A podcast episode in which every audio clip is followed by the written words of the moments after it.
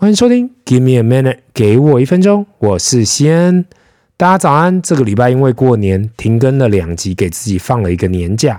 每年过年呢，做的都是还是一样的事情，祭祖、拜拜、吃年夜饭，后面就差不多这样了。那今年呢，到底发生了什么事情？还记得去年年底的时候，碰到人突然问我：“嘿，西恩，你过年要干嘛吗？”我说：“没干嘛，不就是每年都差不多吗？现在全球疫情也没想要干嘛。”啊！你们要出国？现在疫情都已经舒缓了，你怎么没有安排要出国玩呢？呵，现在出国？确定吗？既然说要出国，那就来看看要去哪里。话说啊，我真的孤陋寡闻，因为没想到现在连台湾出国去玩都已经回归正常了。当我正在开始看过年出国的机票跟饭店时啊，傻眼，好像有点晚到了。跟很多人聊到说，他们疫情最严重的时候啊，都已经订好今年过年的的出去玩的机票跟所有的行程。我这时候才学到，哇，原来投资学也可以用在这里哦。当大家都在恐慌的时候，才是要勇敢进去拼一盘。所以，当去年五月台湾对于疫情还非常紧张的时候啊，很多人都先进场了，去买好机票，订好饭店。原来如此啊！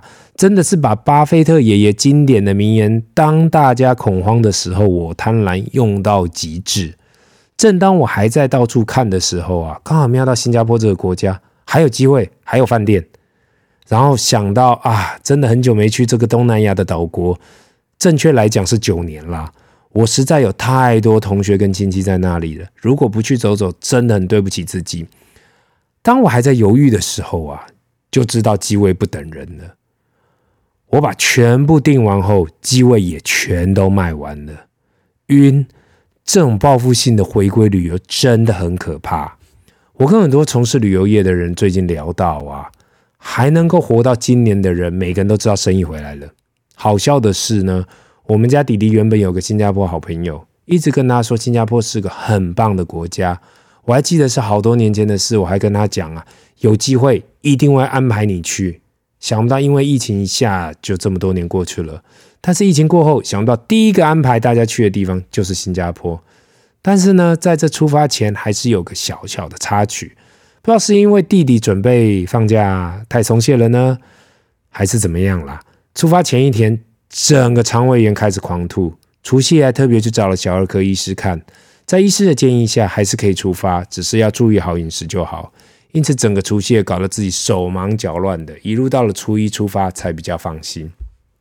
那首先呢，我要先谢谢这次去新加坡，因为是农历新年呐、一直记得新加坡只休两天，那就是初一跟初二。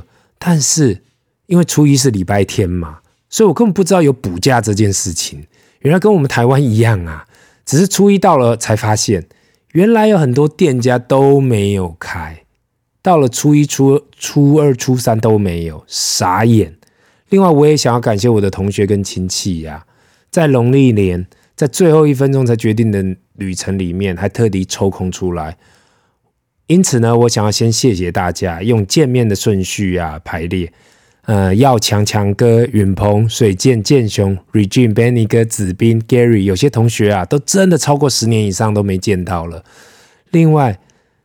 他们很多人呐、啊，在新加坡这样不是很大的城市都没有见面，却因为我都出来了，所以真的是非常感谢大家。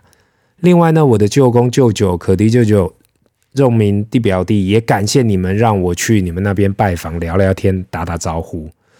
那今天呢，我想要先问问大家，如果我问你，你对于新加坡的第一印象是什么？你会马上啊？马上当下想到什么？是鱼尾狮吗？是金沙酒店吗？是圣淘沙吗？还是环球影城？还是我们小时候最喜欢的传说？新加坡这个国家是不能吃口香糖的哦，这是犯法的事。这个身为东南亚最富裕之一的国家，环绕在其他大国中，其实新加坡本身国家的历史并不长。不要讲过去是英国的殖民地，或是一九六五年后被马来西亚联邦逐出而正式独立，成为现在的新加坡。所以真正来讲，我们所知道的新加坡这个国家啊，其实只有五十八年的历史。那这样的一个国家，最后成为东南亚的一颗明珠，不知道是否跟华人呐、占多数人种有关联性？对我本身来说啦，我世界各地都有不同种族的朋友，但是大家都知道啊，华人呐、真的算是很勤奋的一个民族。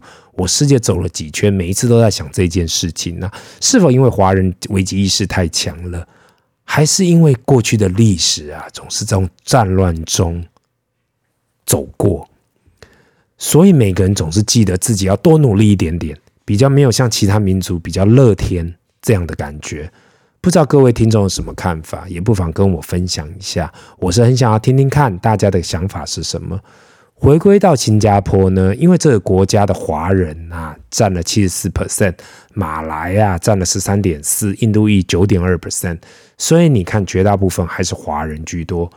如果你走到新加坡的街道上啊，不得不承认这个国家算是非常高度国际化的，走在一条街上都可以感觉到。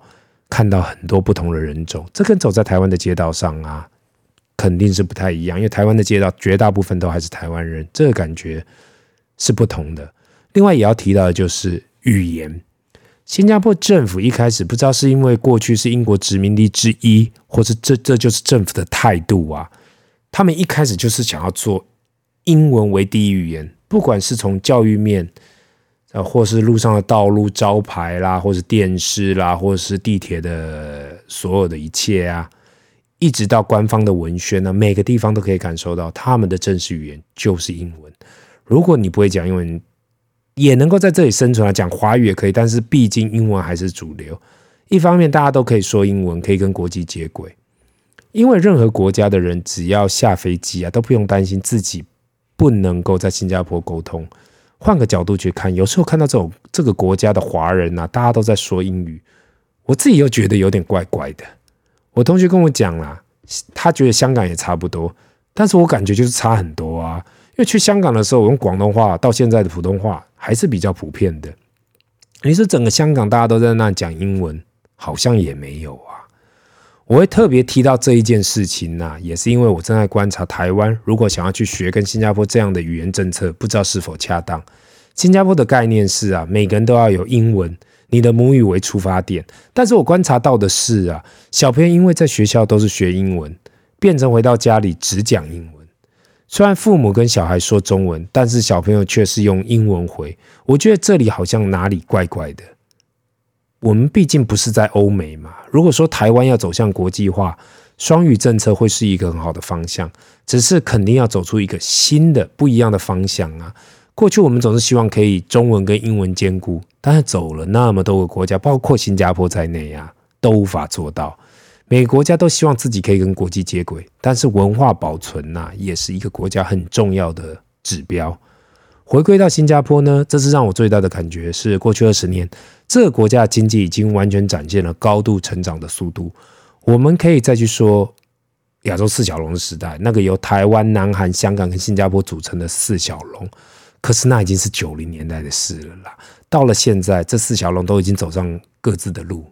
新加坡这个过去排名在这四小龙后面的国家，已经勇往直前，窜到前段班了，让大家连车尾灯都看不到。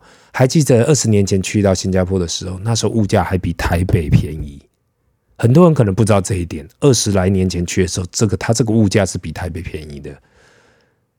然后也感觉到这个国家非常的干净整齐。二十年后过去了，这个国家还是非常的干净整齐。可是物价跟生活水平远远超过于台湾。到底是台湾涨幅太慢了呢，还是新加坡实在太快了？是的，过去三年因为疫情的关系，全世界的物价都在飞涨。我很难想象到哪个国家的物价没有大涨，可是我用台湾的出发点去比较啊，相对之下，新加坡的物价真的相对高了。不管是海南鸡饭、肉骨茶、班兰蛋糕，如同全世界的物价都上涨了。讲了都前面的铺陈呐，还是让我们大家进入这一趟旅程吧。当然，还是要先说这趟旅游最失望的地方就是不断的下雨。我记得出发前呢、看到气象报道说啊，这礼拜新加坡会下雨。我那时候还跟我老婆讲：“哎呦，新加坡这种东南亚国家都是下那种一阵一阵的雨啦，不要担心，不要担心。”但是当我飞机降落在樟宜机场的时候，我就感觉哦哦，这好像不太对哦。刚下飞机就感受到东南亚的闷热感，看到樟宜机场还是感觉不愧是亚洲或是东南亚第一的机场。整体感觉跟过去没有差太多，或许还有过之而不及，都说不一定。有时候我就感觉很奇怪嘛，明明新加坡他们官员十几年前呐、几十年前我讲错，几十年前来到桃园观摩，桃园机场观摩学习，怎么搞了几十年后他们搞得那么好？我内心真的很纳闷，为什么啊？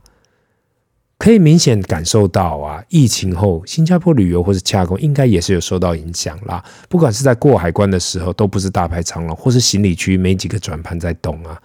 都让我感受到后疫情时代，其实整个旅游业都还在塑形中。或许这需要的是时间吧，因为在桃园机场里面的餐厅呐、我都听到店员跟我讲，诶，任何餐点都可能需要等三十分钟以上哦。所以你要有心理准备，你愿意等才可以点。因为现在就是没有人呐、啊，过去可能裁掉太多人了，现在很难把人找回来。那当我进入到了新加坡市区，看到外面还是滴滴答答、滴滴答答的。这好像是整个行程的主题曲，请大家记得这几个关键字：新加坡、农历新年假期跟下雨，这三件事情会不断的出现在后来这几天。虽然说呢，跟我们大家一起去的人都去过了新加坡，除了弟弟之外啦。第一天难不免要去当个观光客，第一站我们来到了鱼尾狮，这个新加坡历史悠久的地标。在位于 Fullerton 饭店的正对面。上一次来的时候啊，还在 Fullerton Hotel 喝了同学的喜酒。还记得去婚礼前特别到对面的 Merlion 拍照。对于新加坡的婚礼，那又是另外一个故事。下一次再来说。正当我很认真的对鱼尾狮跟对面的 Marina Bay Sands 拍照的时候，奇怪，好像开始下雨喽。等到我把所有的东西拍完呐、噼啪开始下大雨。天呐！这真是杀得我措手不及。先到 One Fullerton，就是正旁边的，就是在这个呃雨呃 Merlion 旁边躲雨，在 Starbucks 喝杯咖啡，但是雨还是下不会停啊。当我正在沉思是否是我人生第一次出来玩都是下雨的同时，又发生了一件事。那是今天的时间就到这里了，让我们下一集继续讲下去吧。